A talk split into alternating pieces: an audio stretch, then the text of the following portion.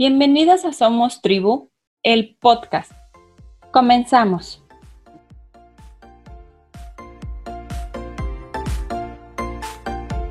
Es muy importante entender que la inteligencia emocional no es lo opuesto a la inteligencia. No es el triunfo del corazón sobre la cabeza, es la intersección de ambas.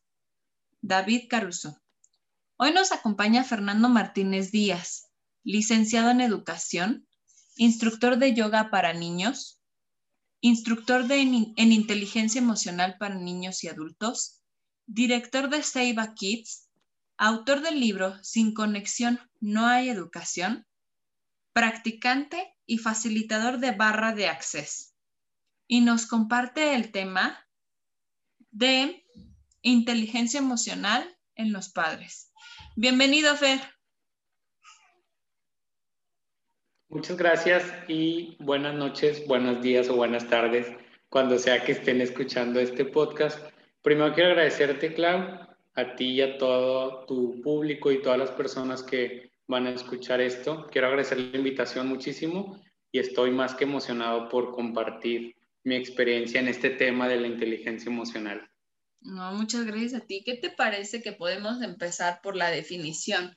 ¿Qué es inteligencia emocional? Claro que sí.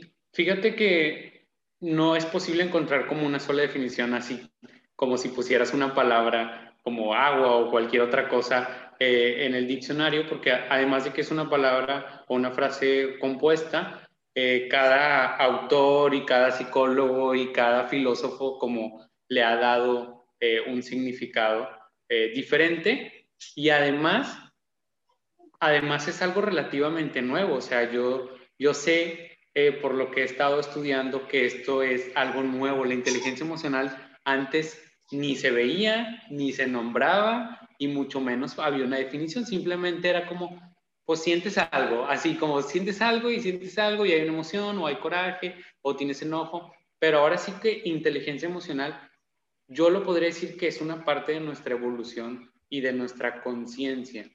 Entonces, lo podría definir como una identificación, una, un manejo, ¿ok?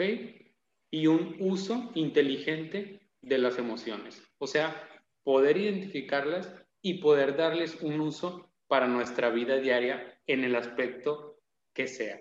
Eso para mí sería la inteligencia emocional. Me gustaría retomar esta última parte que tú nos comentas y entonces hacerte la siguiente pregunta cómo lo puedo trabajar desde mi realidad como madre o padre. Ok, pues mira, lo que yo me he dado cuenta es que la inteligencia emocional aplica en todos los ámbitos de nosotros como adultos. Y me explico un poquito sobre esto.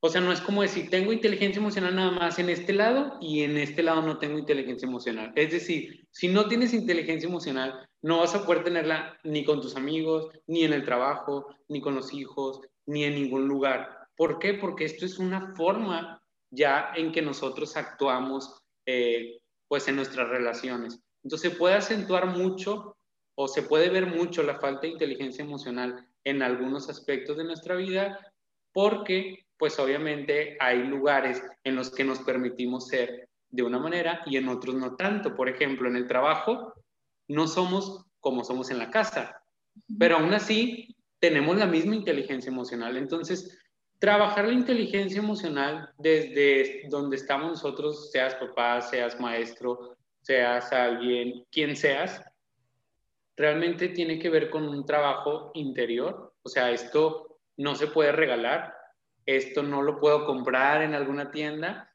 esto realmente requiere de un autoconocimiento y, se requiere como mucha honestidad, porque yo creo que cada uno de nosotros sabemos realmente qué tanta inteligencia emocional tenemos o qué tanta inteligencia emocional nos falta. Y algo que quiero decir ahorita, claro, en este punto, es que la inteligencia emocional se puede practicar y se puede mejorar cada día. O sea, si nosotros practicamos y en este momento no tengo nada de paciencia, soy intolerante, apenas alguien grite ya me frustré y rápidamente tengo impulsos. Bueno, todo eso se puede mejorar día con día. No es algo fijo no es algo con lo que si naciste así, con poquita inteligencia emocional, te vas a morir así.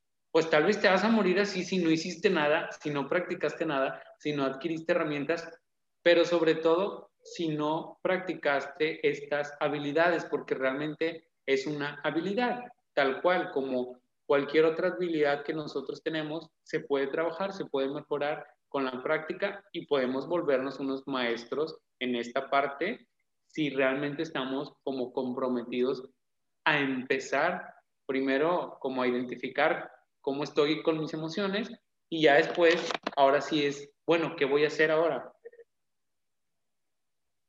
Y yo creo que la siguiente pregunta lógica sería, ¿cómo? ¿Cómo, ¿Cómo trabajo esto para seguir creciendo? Porque en efecto no es como que, ay, hoy hice esta actividad y tran, ya, soy inteligente emocionalmente, ¿no? O sea, sino cómo lo puedo ir trabajando para que ese crecimiento sea constante. Ok. Bueno, primero sería reconocer. Este es un punto muy importante. Si no reconoces que te falta inteligencia emocional, que ignoras cosas de inteligencia emocional, que necesitas tener inteligencia emocional para poder relacionarte de una mejor manera con tus hijos, con tus amigos, con tu pareja, con quien sea. Si no lo reconoces, no se puede hacer nada. Entonces, si quieres, el punto número uno sería reconocer y reconocer que también necesitamos ayuda en este punto. Porque eh, yo digo, he estudiado mucho, he leído mucho, pero realmente como en esos lapsos grandes donde yo he aprendido a ser mejor, en mi inteligencia emocional es cuando he ido a terapia, es cuando he ido a un taller, es cuando he tomado algo como ya en serio, no nada más como que, ok, me leí un libro y ya quedó con eso, o incluso fui a un taller y ya nada más con eso.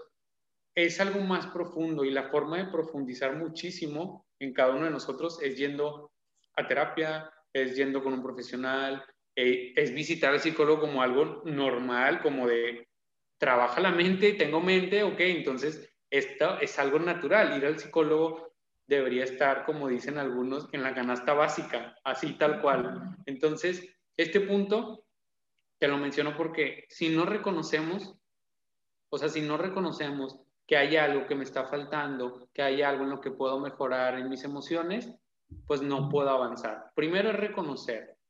La segunda pues sería buscar ayuda, buscar un profesional, buscar un taller. No digo que los libros y todo lo demás sea malo, pero me refería a buscar de una forma integral algo. Yo leo mucho, estudio mucho, tomo muchas clases y muchas capacitaciones, pero luego si en el diario esto no me está resolviendo mis problemas, ah, ok, tal vez necesito algo un poquitito más específico, entonces ya voy con alguien de manera personal y ahora sí ya puede ver algunas partes de mi sombra que yo no he sido capaz de ver con ningún eh, conocimiento o con ningún, sí, con ningún aprendizaje adquirido. Entonces, de reconocer, después buscar eh, ya sea algún curso, algún libro, algún profesional que pueda apoyarnos con esto. Y la, la tres es ser constante. Y en esto de ser constante, te lo digo porque por más nosotros que estemos estudiando sobre inteligencia emocional, siempre es como volvemos otra vez en algún puntito a, caer. Y en esta parte es como reconocer también que nos vamos a equivocar. O sea, yo porque de cursos de inteligencia emocional no quiere decir que en ningún momento me pasa algún impulso, de repente no he podido expresar bien cómo me siento, porque así es, es un viaje continuo y esto se tiene que comprender. El final sería como comprender que la inteligencia emocional es paso a paso, no hay un, ya llegué, aquí estoy, ya tengo inteligencia emocional, eso no existe. Es, estoy todo el tiempo, durante todos, toda mi vida hasta que me muera, trabajando en mi inteligencia emocional, pero sí puedo ser mejor que ayer. Claro. Ahora, existen técnicas, estrategias que me pueden funcionar, pero en especial cuando estoy viviendo alguna situación compleja, por ejemplo, cuando tú decías, cuando tengo este impulso, a lo mejor es de ira, a lo mejor es de frustración, a lo mejor es de tristeza profunda, no lo sé. ¿Existe algunas estrategias que me ayuden a trabajar la emoción? Sí, y te las voy a poner como, como los componentes, digamos así, que engloban un poquito la inteligencia emocional, digamos los puntos que hay, porque dentro de esos puntos te puedo hablar de esas estrategias. Entonces, estos puntos están basados en Daniel Goleman, que él fue el primeritito así que puso sobre la mesa la inteligencia emocional. Nadie lo había puesto tal cual y nadie había hecho tanta investigación. A partir de él, pues ya se abrió un universo, pero él fue como, digamos, uno de los primeros que dijo, a ver, la inteligencia emocional, ¿qué onda? Entonces, él eh, pues se basó en estos cinco puntos. El primero es la autoconciencia. Entonces, vamos a suponer, Clau, que tú estás en una situación donde ya estás desbordada. O sea, ¿qué quiere decir? Ya no puedes pensar. Un desborde emocional quiere decir que no estás pensando. Estás en la emoción total. O sea, y esto se llama así porque estamos en la parte de nuestro cerebro que pues es, digamos así, la más primitiva, que es la donde vienen las emociones, del miedo y todo esto. Entonces, cuando estamos ahí, no podemos pensar, no estamos accediendo al lugar de nuestra mente que nos permite razonar. Cuando está pasando esto, aunque suene cliché y aunque suene que, ok, siempre dicen esto, pues es que lo dicen porque realmente esto es lo que se debe hacer, es respirar. Así tal cual, si estás en emoción, lo primero que tienes que hacer es recordar que necesita tu cerebro algunos segundos para poder llegar a la parte que te va a dar una solución, que es la parte prefrontal, que es donde están las neuronas prefrontales, que es donde está el razonamiento.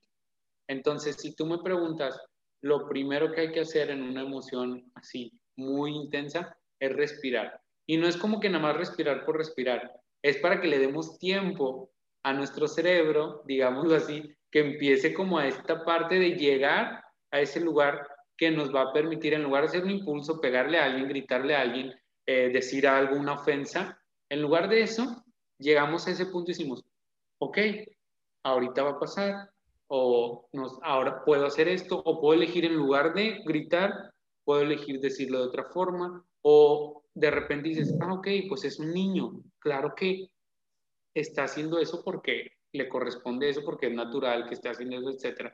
Ahí es donde ya va a entrar toda la información, digamos, lógica.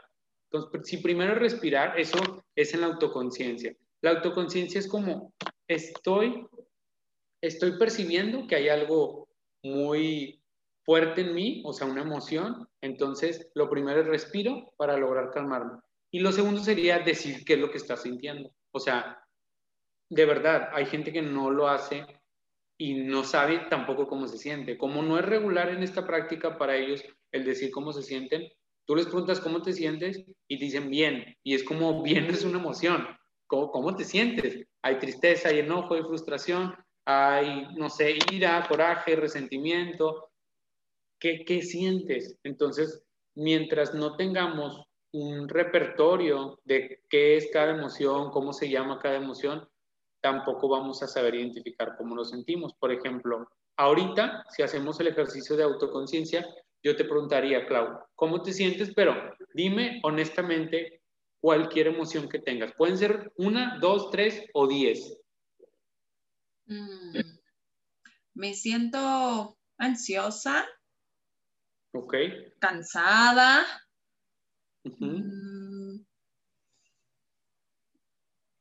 como a la expectativa. Ok, como incertidumbre. Como, ajá, como en incertidumbre. Y también tengo un poco como de tranquilidad, o sea, hay algo que me dice, o sea, sí sientes todo esto, pero calma, ¿no? Algo así. Ajá. Ok, bueno, este es un ejercicio que si lo hiciéramos cada vez que estamos sintiendo algo, o sea, ahorita te vas a ir con tu hija y si sientes algo, tú identificas y dices, ah, ok, ahorita con mi hija me siento a lo mejor o más tranquila o pues estoy sintiendo más agitación o lo que sea. O estás con tu esposo y es como que, ay, ya sé, me empecé a sentir enojada porque hay algo que no le he dicho o porque hay algo que le tenía que decir o porque hay algo que hizo, etcétera, cualquier cosa. Entonces, ese solo hecho de ser consciente de lo que sientes hace que la emoción ya es como que, ah, ok, ya me reconocieron. Así, es como, ok, ya hubo alguien que puso luz ahí en esto que estoy sintiendo, ya no necesito empezar a darles dolor de cabeza, ni dolor de cuerpo, ni empezar a sabotearla, ni empezar a tener accidentes pequeños. O sea, todo eso sucede porque no estamos siendo conscientes de lo que sentimos. Esa es la primera parte. Entonces, esta estrategia te parece como práctica respirar y ser consciente de lo que siento y expresarlo. Sí. Bueno, a mí como mamá, sí, ¿no? O sea, porque no, no falta el momento en el que la niña está llorando, la comida se te quemó, te hablaron del trabajo, eh, lo que sea. Entonces, como, ya, por favor, paren todo, ¿no? Entonces, en ese paren todo, pues entra la respiración para poder ser consciente de qué es lo que estoy sintiendo, ¿no? Y la otra es que la emoción te está dando una señal de que hagas algo.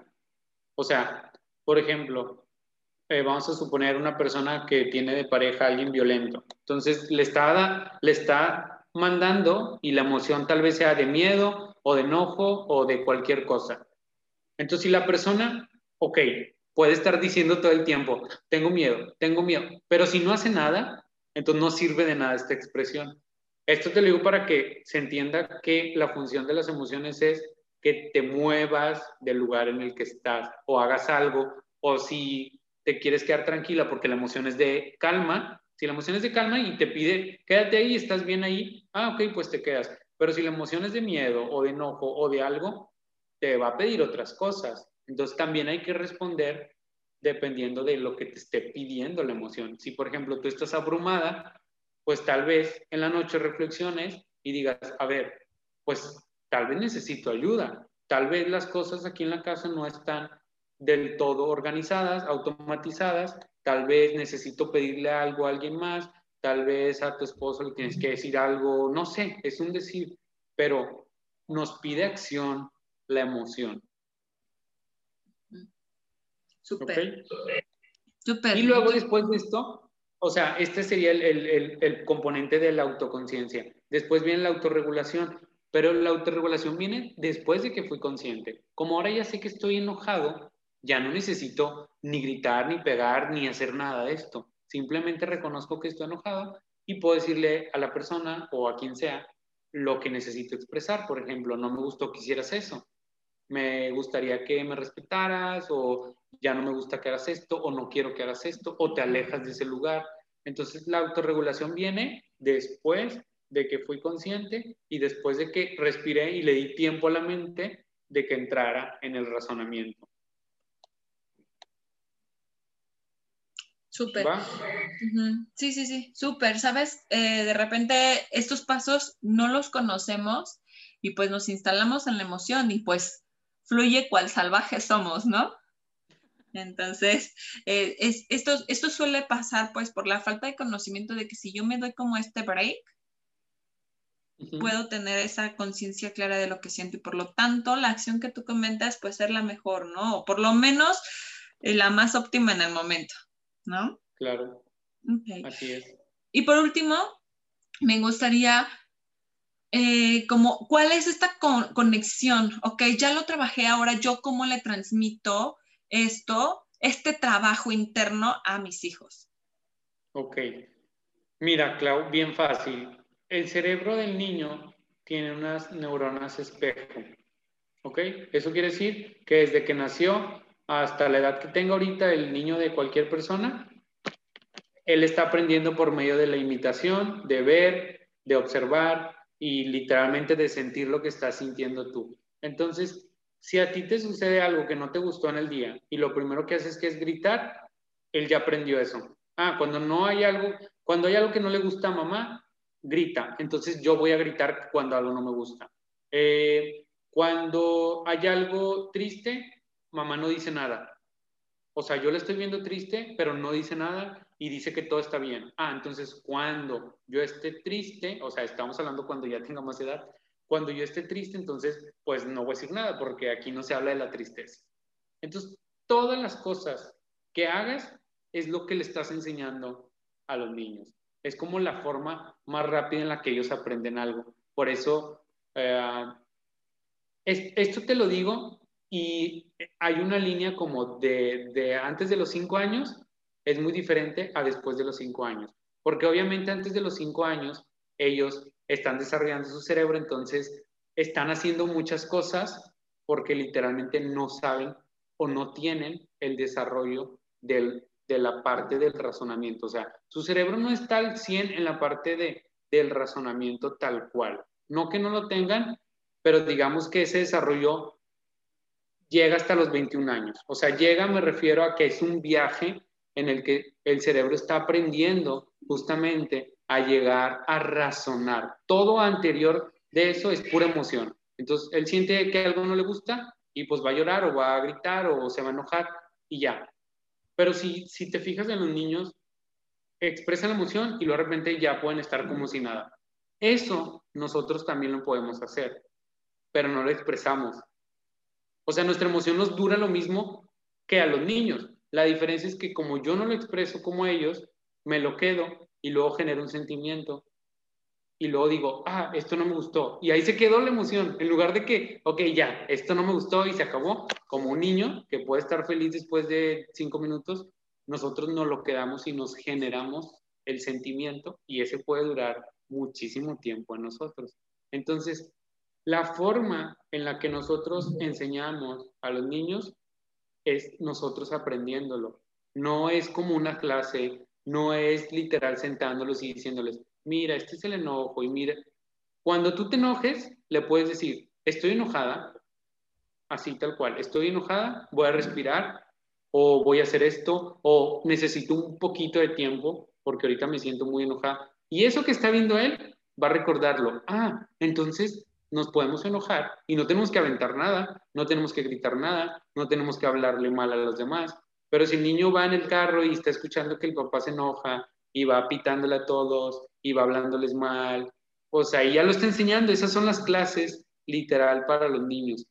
Y así tal cual como yo en mis clases y talleres enseño a ellos, es así. Hoy me siento triste, entonces les quiero compartir esto. Hoy estoy enojado o me enojé o me enojé porque tal niño hizo esto y no escuchó la indicación, pero nunca les hablé mal. Entonces, ellos es como, ah, ok, nos podemos enojar sin la necesidad de lastimar a otros. Y esa es la lección. Súper. Fíjate que ahorita que comentas esto, en la mañana he tenido días muy cargados de trabajo, ¿no? Entonces, de esos días que tú estás cargadísimo, saturado y tu hija, pues no se apaga la pila y está en plan intenso y ya sabes, ¿no? Entonces, ayer yo le dije, estoy estresada, permíteme tantito, dame un minuto. Y la retiré así, ¿no? Uno, le dije solo uno. Ya me fui un rato, regresé así como que me fui al sanitario y me mojé la cara y dije, ya, respiro, regresé con ella y a ver qué pasa, ¿no? Y ya. Y hoy escucho que agarra su chillona, así le dice a su muñeca, a su chillona, porque llora mucho su muñequita, ¿no? Pues le dije, ay, tu chillona. Y entonces ella le dice que es su chillona. Y dice, no chillona, uno, uno. Le decía de un minuto, no chillona, uno. ¿No? Y dije, Dios mío. Este, por un lado dije, ok, ella ya reconoció que yo le estoy pidiendo un tiempo, ¿no? Claro. Ya reconoció que yo le dije, un minuto, por favor, dame un minuto. Y pues bueno, agarra su muñeca y como su muñeca llora de haber dicho, pues yo estaba haciendo lo mismo ayer, ¿no? Ah, ok, sí, claro, claro. Lo hizo, lo hizo así. Uno le decía, uno, y la sentaba en su silla. Entonces, pues bueno, sí, tienes toda la razón, así funciona esto. Oye, Fer, ¿en dónde pueden encontrarte? ¿En dónde pueden contactarte para tus talleres? Porque he visto en tus, redes sociales que estás publicando talleres, que estás publicando constantemente todas las actividades que estás lanzando online y todo eso. Entonces, ¿en dónde están tus redes? ¿Cuáles son tus contactos? Pues mira, en Facebook tengo dos páginas que es Seiba Kids. Ceiba es eh, con secas, es como el árbol, no sé si alguien conoce el árbol de la ceiba.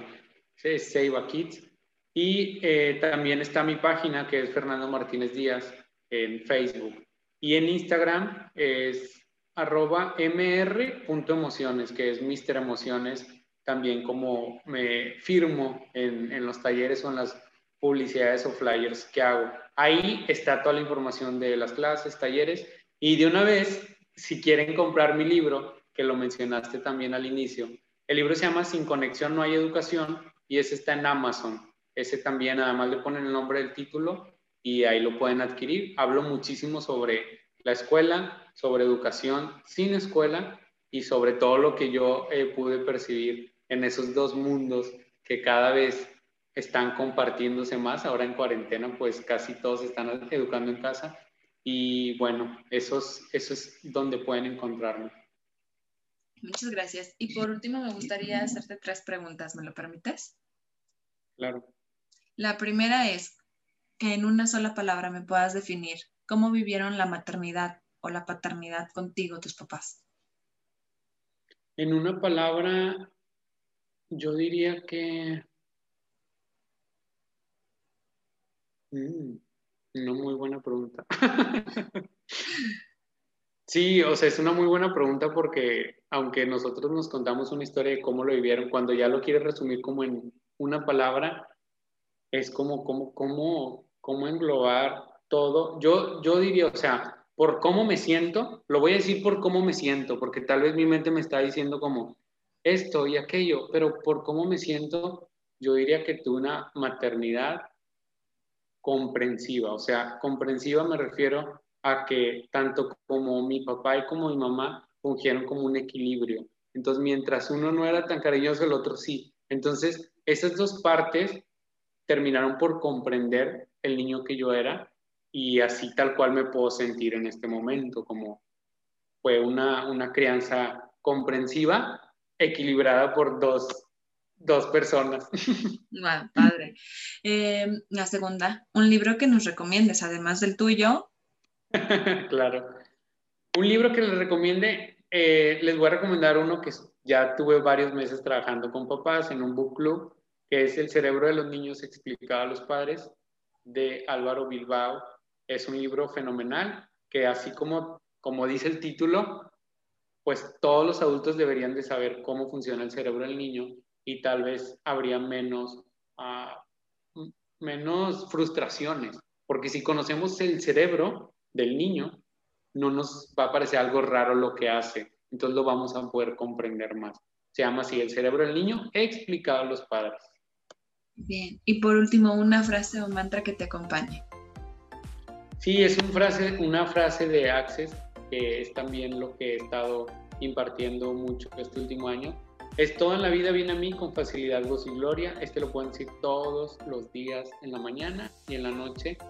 Y de verdad cambia la energía del el lugar en el que estás, de las personas con las que estás. Y bueno, ahorita lo dije y hasta me sentí diferente. Es todo en la vida viene a mí con facilidad, gozo y gloria. Padre. Muchísimas gracias por estar aquí, Fernanda. Espero que no sea la última vez que compartimos, que sean muchas más. Yo también, Clau. Muchas gracias, buenas noches y saludos a toda tu comunidad. Gracias. Mi nombre es Claudia Robles. Esto es Somos Tribu, Nutrir el Alma.